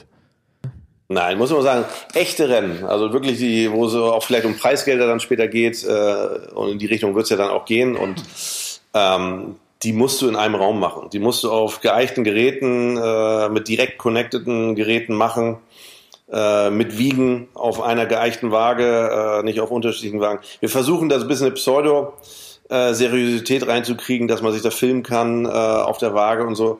Das wird aber immer ein, es wird niemals auszuschließen sein, dass wenn Leute zu Hause fahren, äh, vielleicht auch weil sie einfach ihren Trainer nicht wirklich gut geeicht haben oder kalibriert haben, wie man so schön sagt, kann ernsthafter Sport immer nur physisch in einer, in einer Halle stattfinden. Und das ist natürlich, wenn wir über E-Sport sprechen, das ist genau unsere Zielsetzung. Und warum soll eine Dart-Weltmeisterschaft äh, eine Halle füllen und ein geiles Radsportrennen, wo du eben wirklich jeden Meter siehst und verfolgen kannst im, im Vergleich zum in Real-Life-Rennen, äh, warum sollte das nicht auch äh, ja, größere Hallen füllen? Und deshalb geht es natürlich genau in die Richtung diese kleineren Events, die wir gemacht haben, jetzt in Berlin oder Hamburg oder Frankfurt, das sind Promotion-Events, äh, ja, die einfach mit unfassbar viel Aufwand verbunden sind, wo wir gesagt haben, das haben wir in der Markteinführung gemacht. Die werden wir ein bisschen zurückschrauben, aber wir haben ja so Event-Do-it-yourself-Module, ähm, Instruktionen verteilt, weil eigentlich kann jeder selber das für sich machen. Machen auch schon viele. Also wir kriegen es auf Instagram mit ähm, und und und, dass Leute da irgendwie Veranstaltungen machen die kann eigentlich jeder innerhalb von ein paar, paar Minuten selbst organisieren mit ein paar Trainern. Und das sind zwei völlig verschiedene Bereiche. Das eine ist der Fun-Bereich und das andere ist eben ernsthafter E-Sports, so wie wir jetzt mit der UCI gemeinsam betreiben. Ich hoffe, dass einfach auch die Ausrichtung genauso ist, wie es in Yorkshire war, wo man echt so das Gefühl hat, man ist bei so einer Dart-WM, nur halt eben auf einem Turbo-Trainer und äh, ja, in der virtuellen Welt. Boah, das fand ich ziemlich geil. Da würde ich dann halt echt auch kommen, mir das angucken, weil kann ich mir echt vorstellen, mit einem Bier in der Hand und dann hast du einen, äh, einen Kommentator, der wirklich dir so ein Box-Feeling oder so ein Dart-Feeling gibt. Und das fand ich schon ziemlich geil und das reißt einen halt dann auch mit. Und was noch viel schöner ist, es gibt ja halt so echt so eine andere Perspektive auf den Radsport, den wir eigentlich schon relativ gut kennen. Das ist halt echt eine andere Paul, du Welt, sollst da obwohl es der gleiche mitfahren Sport ist. nicht als Zuschauer kommen. Du sollst Ja, da ist Ist so ein bisschen wie mitfahren. früher, ist so ein bisschen wie früher die Sechs-Tage-Rennen. Doch, glaube ich. Nee, ich glaube, da bin ich echt nicht gut genug. Ja, die Frage, guck mal, das geht ja, geht ja schon sehr in die Richtung Sechs-Tage-Rennen. Ähm, so, bei Sechs-Tage-Rennen gehen die Meinungen ja auseinander, wie weit ähm, ja, der Sport immer zu bewerten ist. Das hängt, glaube ich, auch vom Sechs-Tage-Rennen selber ab. Ähm, einfach Sechs-Tage-Rennen mit richtig, richtig ernsthaften, unabgesprochenen Sport. Ähm, ja, das ist einfach ein neuer Sportbereich. Also deshalb darf, dürft ihr, glaube ich, nicht ähm, den Fehler machen zu sagen, man vergleicht das mit klassischen Radrennsport auf der Straße oder man konkurriert damit. Das ist äh, einfach ein weiterer Bereich, so wie, was ich, Das ist ein guter- guter Vergleich oder eigentlich. das ist ein unsexy Vergleich. Aber äh, so, oder wie, ja, nimm Bahnradsport. Nimm Bahnradsport. Ähm, das ist einfach eine Ja. neue Disziplin im Radsport. So, und das wird äh, Virtual Cycling sein. Und äh, vergleich es bloß nicht mit einem Outdoor-Rennen. Also, das ist nicht Sinn der Sache. Nee, nee, ga- gar nicht. Also ich bin ja echt, ich bin ja echt eher gespannt und begeistert und hoffe, dass es, dass es sich weiter in die Richtung entwickelt, wie, wie ich es in Yorkshire wahrgenommen habe. Weil wenn das in die Richtung geht, finde ich es echt ähm, sehr, sehr geil und kann mir auch selber vorstellen, zu so einem Event hinzukommen und mir das live anzuschauen. Weil äh, was die Stimmung angeht, finde ich das finde ich das mega und sicherlich zum Teil auch ähm, interessanter und kompakter als ein Straßenrennen, weil wie, ich glaube, Andi hat das vorhin schon erwähnt, schon gesagt, ich meine, so ein Straßenrennen, oder du hast gesagt, geht dann irgendwie so 200 Kilometer, also vier Stunden, fünf Stunden und so ein Zwift-Rennen ist halt irgendwie nach ähm, einer halben Stunde oder vielleicht auch einer Stunde vorbei äh, und die ballern sich da vom, vom Start an äh, weg, also es ist natürlich schon was anderes und ähm, Das hat einen weiteren Riesenvorteil. Du hast äh, bei großen Radrennen hast du halt immer den großen Veranstalter, der drauf sitzt auf den Fernsehrechten. Äh, dadurch ist der Zugang dann mitunter auch echt limitiert. Das heißt, äh, du kannst es nicht wirklich gut vertreiben. Das heißt, wenn ich jetzt Tour de Suisse sehen will, habe ich irgendwie die letzten zehn Jahre probiert, nicht einmal gesehen, weil die irgendein Rechtepaket verkauft haben, wo ich es weder auf YouTube äh, sonst wo, also ich kann es einfach nicht sehen. Ähm, oder ich wüsste nicht wo. Ähm, ähm, so, das alles schließt eigentlich aus, weil du hast einfach nicht mehr diese teuren Veranstaltungskosten in dem Sinne, dass ein Rennen wie eine Deutschlandtour, was ich, äh, 2,5 oder 3 Millionen Euro kostet. Äh, sondern so ein Ding kannst du eben weitaus günstiger produzieren und viel mehr Leuten zugänglich machen. Ähm, was letztendlich die Attraktivität für den Radsport Man kann sich auch super gut steigern drauf wetten, oder? Das ist schon so ein bisschen wie so ein Pferderennen. So, da, kommt, da kommen die aus der Box raus und dann kannst du noch so Live-Wetten währenddessen machen. Äh, Ja, ja, Ist, genau. es, glaube ist es ja bei Carino, glaube ich, ja schon, also wie, ich weiß gar nicht, wie es im Radsport ist. Beim, Doch, wie, da gibt's wie es auch Wetten, aber das ist ja also auch nicht so spannend, ne? Und dann kannst du halt nicht so nochmal so schnell jetzt, oh, guck mal hier, jetzt nochmal auf die Nummer 6. Nochmal schnell äh, ein paar Euro drauf. Ja, finde ich persönlich, finde ich, ich finde Wetten immer persönlich sehr unsexy, äh, aber hast du recht, ist natürlich wahrscheinlich auch ein Bereich, Ja, ist der ja viel mehr Spannung sich noch dann schnell bilden dabei, wenn du dann drauf Ja, wettest. ja, das ist eigentlich der Sinn der Sache. Ne? Und das ist ja genau das, was Paul, also ich war ja auch da äh, vor Ort in Yorkshire, der, so, so ein Swift-Rennen ist ja schon echt kurzweilig so, ne? Und du weißt halt auch eigentlich bis kurz vorm Ende nicht, wer gewinnt. Also ich kenne mich damit zwar auch, kannte mich da bis dato auch gar nicht damit aus, wie das abläuft, aber die zwei Rennen, die ich da gesehen habe, die waren da bis bis zum Schluss eigentlich dann auch relativ spannend. Ähm, aber ich finde, das ist eigentlich genau das, was du eben auch gesagt hast. ne? Das ist nochmal eine andere Sportart letztendlich. Also es hat jetzt nicht so viel mit dem Rad, Radsport oder Radfahren zu tun, was ich jetzt so unter, da unter dem Thema verstehe, sondern es ist nochmal was ganz anderes. Ne? Du hast halt diesen am Anfang auch schon mal angesprochenen Community-Aspekt, der, glaube ich, so für den Hobby äh, oder Fitnesssportler super wichtig ist. Äh, und dann halt nochmal noch diesen E-Sport jetzt, äh, der erste, der jetzt eigentlich wirklich über über Körper oder eigene Körperleistung dann nochmal bestimmt wird, ne? Also klar, so ein Ego-Shooter hat auch gewisse Anforderungen, aber ist jetzt nochmal so ein Ausdauer, der erste Ausdauersport, sage ich mal, der jetzt so in digitalisiert wird. ich mache so äh, ein paar Mal Jahr auch so, ähm, so Radreisen mit Unternehmen und äh, oder mit Anwaltskanzleien und da sind ein, zwei wohlhabende Leute dabei, die haben halt echt, die haben das Rad, also die haben eine, keine Ahnung, irgendwie ein Cornago C, schieß mich tot, also irgendwie 15.000 Euro Rad mit Lightweight. Der gleiche haben die halt auch mit Lightweight, zum Beispiel nochmal für Swift. Also die haben dann, die fahren halt dann irgendwie, die haben quasi nochmal ein eigenes Swift-Rad. Also es nimmt zum Terrorabstruse Ausmaße ja. an. Das, ja, äh, pass auf, während, während ihr im Jahr 2020 seid, bin ich seit meiner Überlegung von heute Nachmittag im Jahr 3020 angekommen. E-E-Sport mit dem E-Bike auf Swift. Das wird der nächste Sport. Haben schon, haben schon Leute gemacht. Ja, haben natürlich Leute schon gemacht.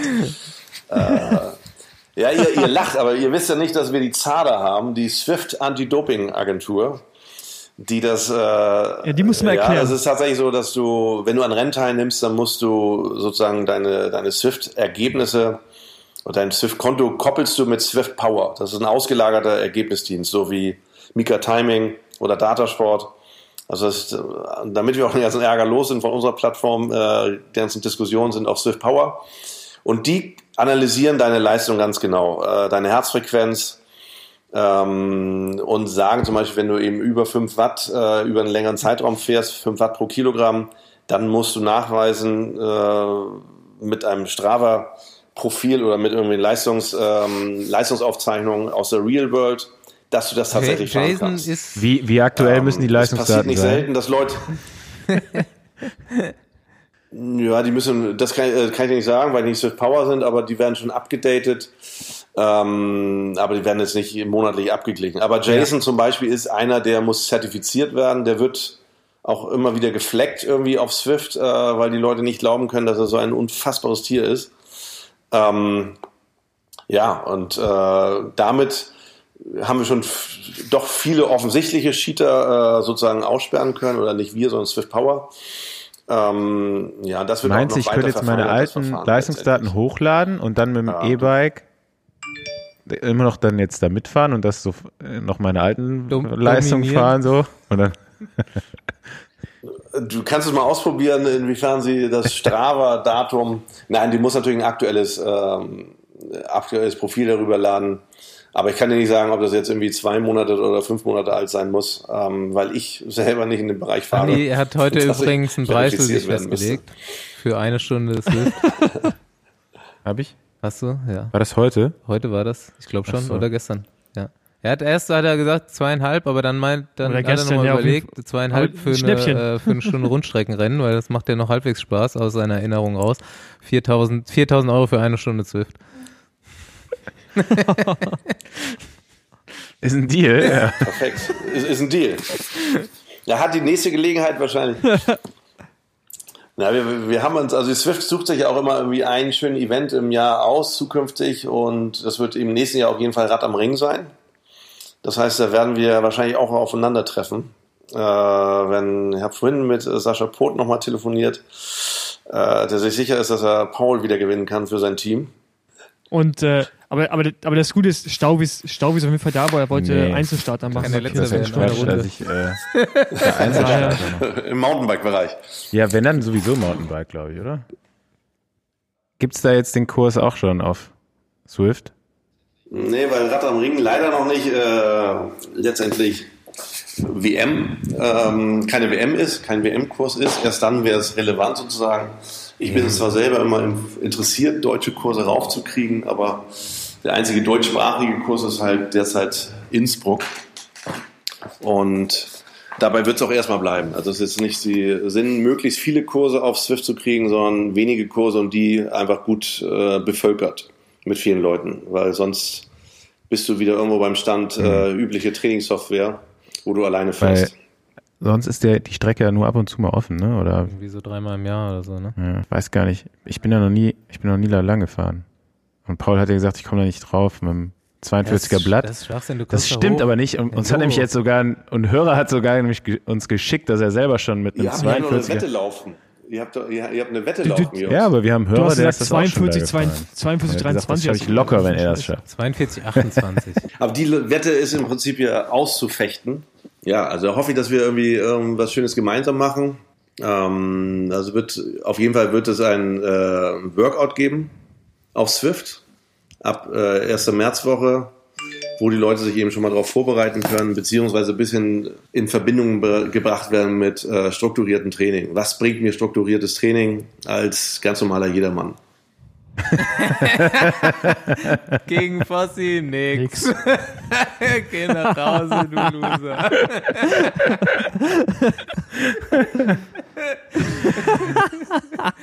Nein, aber.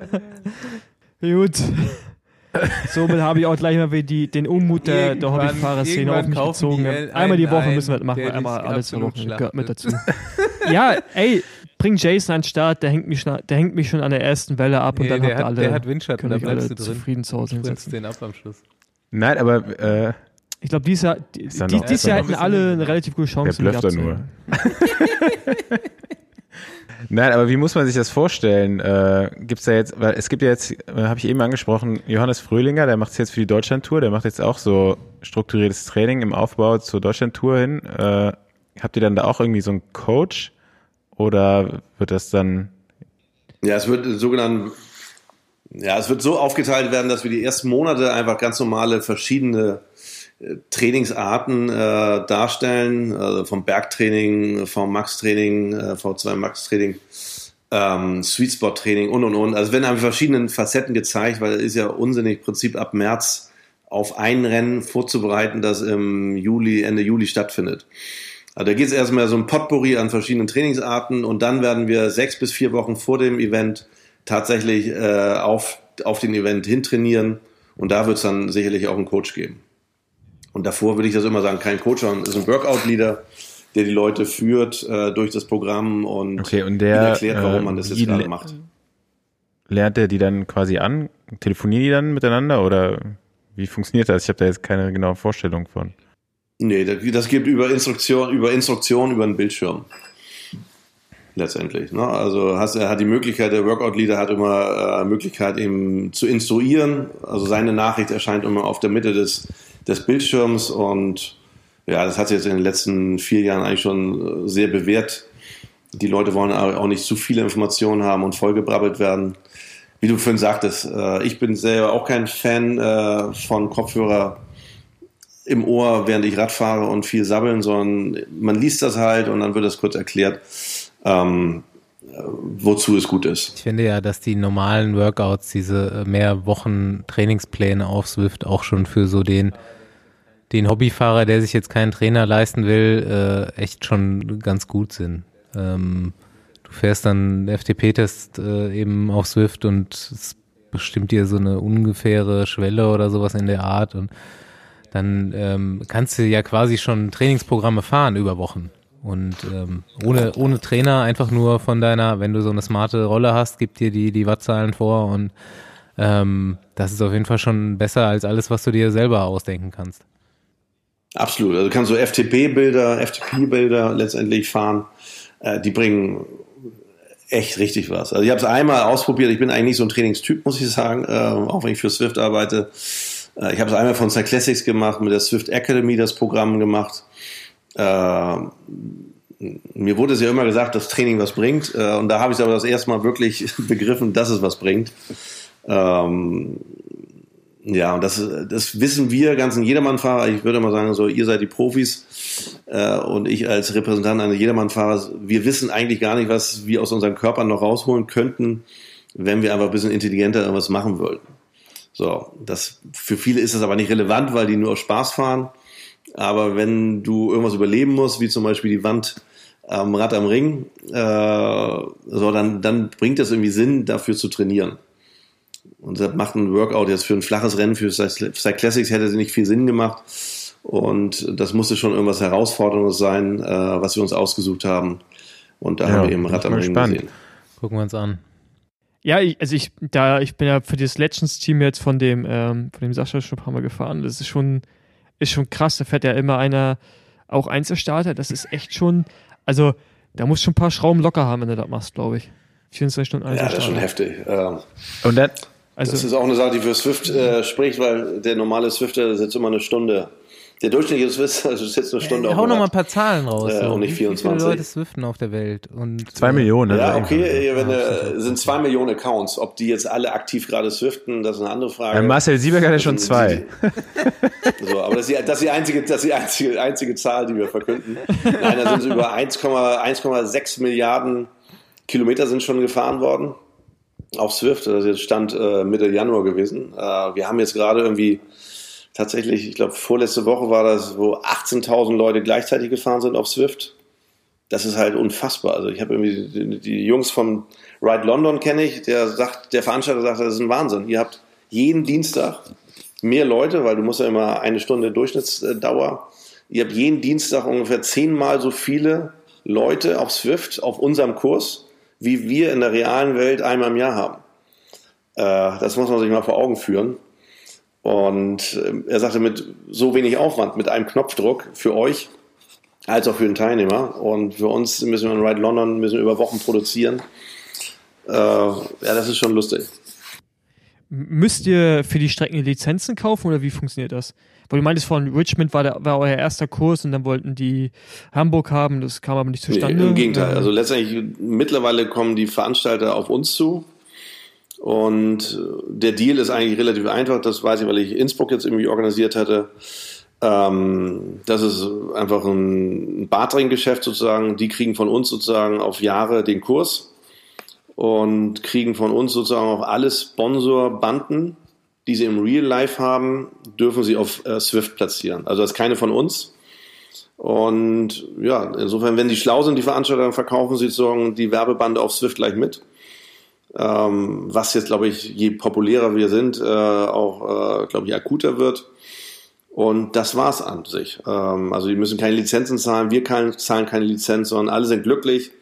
Und ja, was Daniel vorhin auch nochmal sagte, ähm, viele Sportler, also jetzt Profisportler, die an der WM teilnehmen, für die ist das tatsächlich eine wichtige Vorbereitung, äh, um den Kurs ein bisschen besser zu antizipieren, eben vor einer WM. Das ist ja eigentlich der eigentliche Grund gewesen, warum wir das machen. Aber das ist ja auch krass, also für Sponsoren. Ne? Also ich meine, sicherlich jetzt noch nicht für viele so mega relevant oder die sehen die Relevanz noch gar nicht, aber wie schon gerade ist in Zukunft, ey, wenn du dann halt dann deine die Bandenwerbung mit rübernehmen kannst in die Swift World, das ist schon das ist krass. Also das wusste ich gar nicht, ist mir jetzt auch noch nie aufgefallen, aber das Ja, finde ich bin mir äh, ganz sicher, dass im E-Sport-Bereich äh, wird Bandenwerbung wird dann auch von unserer Seite sicherlich irgendwie monetarisiert. Aber äh, bei den WM-Kursen ist es so, das gehört den Veranstaltern. Da geht's um Geld. Ja, klar. Also gerade äh, im restlichen E-Sport ist ja gerade sind super große Unternehmen eigentlich, äh, Mercedes-Benz, Vodafone, äh, alle schwer aktiv. Die ganzen Fußballvereine äh, haben ja auch schon teilweise E-Sports-Abteilungen. Ähm, da bin ich auch mal gespannt. Vielleicht gibt's dann auch so demnächst E-Sports-Squads von den, von den Radteams. Ja, Ja, eigentlich warum auch. nicht? Ja, alles andere würde mich wundern, muss ich sagen. Auf äh, mittelfristiger Sicht wird das sicherlich in die, also sie sind ja jetzt schon Teams, äh, Canyon zum Beispiel hat äh, sich schon ein Team aufgebaut. Das sind jetzt keine Profis, aber die bin mir relativ sicher, dass sie auch unterstützt werden. Also da nicht äh, mit äh, alten, alten, Rennen, äh, alten Rennrädern rumfahren, sondern mit Canyon-Rädern und und und. Äh, Das geht jetzt schon in den Bereich. Wann kommt ein Grafik-Update? Ein Grafikupdate krie- kriegst du nie. Du meinst, dass du eine schönere Grafik hast? Ja. Kannst du vergessen. Also die wird es äh, einfach in der Hinsicht nicht geben, als dass wir äh, mit dem Umstand klarkommen müssen, dass einfach sehr, sehr viele Daten äh, transportiert werden und wir nicht wollen, dass äh, ja, der typische Swifter, der eben 40 Jahre alt ist, sich einen Gaming-Computer hinstellen muss, damit er swiften kann. Das heißt, das soll ja auf iPad darstellbar sein, im Zweifel sogar mit dem Smartphone, das über Smart TV irgendwie gekoppelt ist mit dem handelsüblichen Fernseher. Und den Umstand müssen wir halt gerecht werden und deshalb ist auch eigentlich die Systemanforderung relativ gering an Swift, äh, weil wir sonst einfach sehr viele Leute ausschließen würden. Hm. Äh, weil dann ist das teuerste nicht mehr das Rad oder der Trainer, sondern dann ist es dein, dein Gaming-Computer, den du da anpluggen musst. Ähm, und das wollen wir halt nicht. Und wir haben auch das Feedback bekommen, dass den Leuten, die dann länger auf Swift sind, ähm, egal ist, äh, weil es reicht, um sie abzuholen. Ja. Aber wenn du jetzt meine Söhne fragst, dann würden sie auch sagen, da ist noch Luft nach oben, was die Details angeht, der Grashalme. Äh, aber es interessiert dich original nach einer Minute nicht mehr, wenn du drauf sitzt und schwitzt. Okay. Äh, die interessieren mehr die anderen Leute, die Leistungsdaten der anderen Leute, ähm, die Steigung, die Prozente und dass du eben nicht alleine bist. Die Verschiebung der Zeit, dass Aber das, die Minute sich wie eine Stunde angefühlt hat. und so. Na, ich habe eigentlich noch eine interessante Frage, ähm, weil worüber man noch nie gesprochen hat. Würdet, würdet ihr als Teammanager euren Fahrern genehmigen, privat sozusagen auf Swift zu fahren, an, an, an Rennen teilzunehmen? Das ist an Paul speziell, der ja auch äh, Fahrer äh, in ja. der Fahrervereinigung ist. Äh, wo fangen die persönlichen Rechte an eines Fahrers und wo hören die Teamrechte auf? Der Fahrer hat keine persönlichen Rechte. Der muss für jedes Rennen, was er äh, Na, also außerhalb vom Teambetrieb macht, muss er eine Anfrage stellen. Ist ein virtuelles Rennen ein Rennen, wie es der Vertrag es vorsieht, oder muss das erst noch vorgesehen werden? Ja, aber selbst nee, da. Ist ja kein lizenziertes äh, Rennen, von daher wahrscheinlich nicht. Nicht lizenzierte Rennen, da gibt es auf jeden Fall auch äh, Ab Abschnitte in Verträgen, weil es ja jetzt auch äh, so viele Gravel-Geschichten gibt und so. Äh, nee, du musst da eigentlich schon, ich weiß jetzt die genaue Formulierung nicht, aber die ist relativ äh, streng. Also ich glaube, man müsste jetzt schon, gerade jetzt bei dem, also ich glaube im KT-Bereich ist es dann vielleicht nicht so relevant, aber gerade beim im World, in der World Tour äh, wird das dann schon wahrscheinlich ein bisschen ernster genommen und da kannst du halt nicht irgendwie jederzeit irgendwelche Events mitmachen, wovon dann keiner äh, oder das musst du auf jeden Fall anmelden, ja. Würde ich mal behaupten. Aber, aber jetzt trotzdem die Frage so halb zu beantworten, würde ich ähm, jetzt gerade auch mit dem, mit dem Wissen, dass natürlich große Teams vermehrt auch auf Swift nachschauen, was da so abgeht und äh, jetzt ja auch mit der Menschendata jetzt NTT ähm, ja schon Fahrer gescoutet wurden, würde ich es in Zukunft meinen Fahrern schon auch empfehlen. Ja. Wenn, wenn ich weiß, da könnte Potenzial. Ich meine, nicht jeder, der auf der Straße schnell fährt, fährt im Swift auch schnell. Ne? Ich meine, wie du schon sagst, es ist halt Watt pro Kilogramm Geschichte und du musst schon einigermaßen gut Kriteriumsfahrer sein. Äh, wenn ich das sehen würde bei jemandem, würde ich dem schon empfehlen, auch auf Swift an solchen Rennen teilzunehmen, um vielleicht die Chance zu erhöhen, Profi zu werden. Ja, weil ich glaube, der, ich glaube, der Weg da ist eventuell sogar direkter, als über die Straße, rein über die Straße zu probieren. Ja. Also ich glaube, das, was jetzt Canyon, Canyon Swam macht im Frauenbereich, das ist vielleicht in naher Zukunft auch noch vermehrt im Männerbereich geschehen. Da bin ich schon gleich drauf eingegangen. Weitere also, ähm, NTT, genau, der U23-Fahrer, sie sind ja auch die letzten vier Jahre auch äh, über Swift gescoutet worden. Wo die sich nicht so durchgesetzt haben wie im Frauenbereich. Also Tanja fährt ja wirklich richtig gut mit, äh, Ella Harris fährt mit, äh, Lea war halt ein bisschen älter, die ist auch schon wieder raus, äh, aber alle konnten sich sozusagen äh, dort eben behaupten. Und ja, vielleicht ist es auch endlich mal ein Bereich, wo die Frauen uns voraus sind in der Entwicklung. Eine offene, also weil sie, glaube ich, auch eher, die, die haben diesen, diesen Druck nicht, den, der vielleicht im Männerradsport noch herrscht. Und die Frauen konnten da halt viel freier handeln, gerade Canyon Swam. Ich glaube, die haben da einfach eine Lücke erkannt und sind reingesprungen und äh, ich hatte mich mit Ronny Laug immer darüber unterhalten, die dadurch, dass die da das mit Swift machen, sind die ja medial auch in ganz anderen Bereichen vertreten, im Technikbereich, ähm, was Magazine angeht und äh, Publikationen, haben die eine viel größere Bandbreite, weil die ja außerhalb dieser Rad reinen Radsportblase sind, dadurch, dass es halt mir, auch E-Sport Mir kam ist. eben schon die Frage, ähm, da du gesagt hast, Canyon macht jetzt ein E-Sports-Team, da habe ich mich gefragt, wa warum ist das für die sinnvoll, wenn Leute zu Hause einen Canyon in ihre Rolle einspannen? Und dann habe ich mich gerade gefragt, warum macht Swift eigentlich kein eigenes Fahrrad? Wie so ein Home-Trainer, so ein festes Ding, so eine Einheit. Ja, bisher sind wir, glaube ich, sehr gut damit gefahren, äh, dass wir mit Partnern arbeiten. Das heißt, äh, Nimmer Wahoo, was einfach auch ein sehr, sehr intensiver Partner hier gerade in Deutschland ist, äh, die uns tatsächlich für alle Events mit, mit den Trainern ausstatten ähm, Wahoo hatte bis dato eben keine Software und wir hatten keine Hardware. Das heißt, äh, das war eine perfekte, eine perfekte Kombination, weil man sich einfach nicht gegenseitig nie wehgetan hat. Und also die Hardwarehersteller waren eigentlich immer in der Vergangenheit eben sehr dankbar, dass wir uns auf die Software konzentrieren, dass wir, kannst auch Text fragen, dass wir, glaube ich, für 90 Prozent der Verkäufe von Text ist Swift zuständig. Also nicht ihre eigene Software, sondern Swift. Das ist auch das einfach das nachgefragte Programm äh, bei jeder Produktpräsentation. So, aber natürlich äh, liegt der Gedanke natürlich nahe, den du gerade angesprochen hast, äh, warum steigt Swift da nicht selber ein? Und ähm, also ich glaube, A ist es wirklich nicht ganz einfach, einen, Smart Trainer zu bauen. Und zweitens weißt du nicht, ob äh, in irgendeinem Kämmerchen nicht irgendjemand sitzt und äh, an dem Gedanken weiterarbeitet. Man, man weiß es halt nicht. Und äh, das würden jetzt sicherlich mir auch nicht zutragen, äh, dass es so wäre. Gerüchte gibt es immer viele, ähm, aber ich habe jetzt da noch kein verifiziertes bekommen. Swift Deutschland baut auf jeden Fall keinen Smart Trainer gerade. Ja, weil du, weil, nee.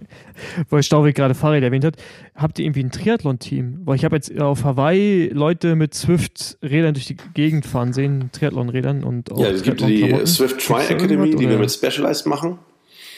Äh, da werden letztendlich vier ausgewählt, äh, zwei Frauen, zwei Männer, die letztendlich, die Zielsetzung von Swift ist es, die aufs Podium zu kriegen in dem Age Grouper, in den Age Group Bereichen.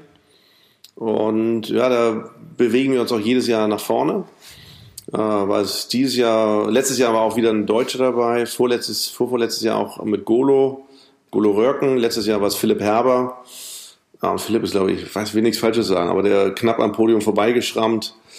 Ähm, das sind schon richtig gute Sportler, aber eben noch keine Profis. Äh, Zielsetzung ist aber auch nicht Profi zu unterstützen, das machen wir halt mit Frodo, in dem Sinne, den wir als Testimonial nutzen, weil wir irgendwann gesehen haben, oha, der hat aber auch schon 15.000 Kilometer auf Swift runter. Also das ist ein glaubwürdiger Vertreter äh, unseres Produkts. Ähm, und ja, im Prinzip ist es ein bisschen eine andere Geschichte, dass wir da äh, eben auch das Running mit reinnehmen, ähm, das bei Swift ja noch frei ist und darüber auch letztendlich ein Scouting machen. Das heißt, man kann jetzt auch Lauf laufen auf Swift. Genau, du kannst ein Laufband nehmen, nimmst dir einen Runpod irgendwie auf dem anderen Fuß und äh, der sozusagen nimmt dein, nimmt dein Tempo ab und kannst damit, äh, ja, weißt du, wenn du Swift, wenn du mehr Swift fahren würdest, Andi, dann würdest du sehen, dass ab und zu mal ein Läufer Dehnungsübungen am, am Straßenrand macht, äh, sich gerade ein bisschen streckt. Ähm, und ja, das Laufprodukt, das haben wir auch jetzt seit zwei Jahren schon, ist aber immer noch frei bei uns, also immer noch gratis. Okay, äh, da kann man theoretisch jetzt mit dem Handy im Fitnessstudio auf dem Laufband laufen. Und, und danach Swiften. kommt dann Schwimmen.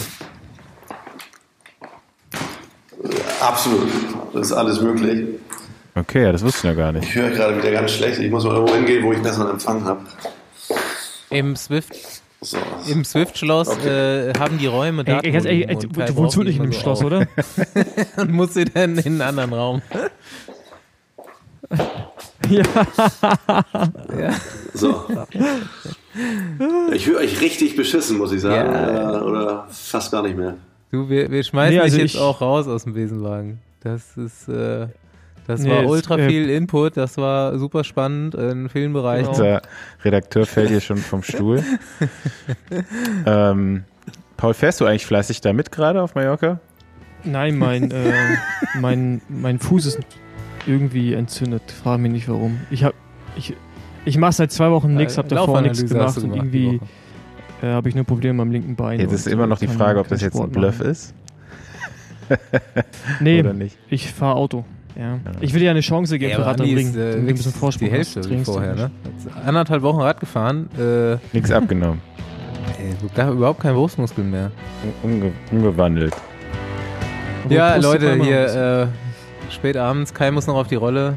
Gut. Ja gut, dann äh, versuche ich jetzt zum vierten Mal abzumoderieren. Ähm, gut.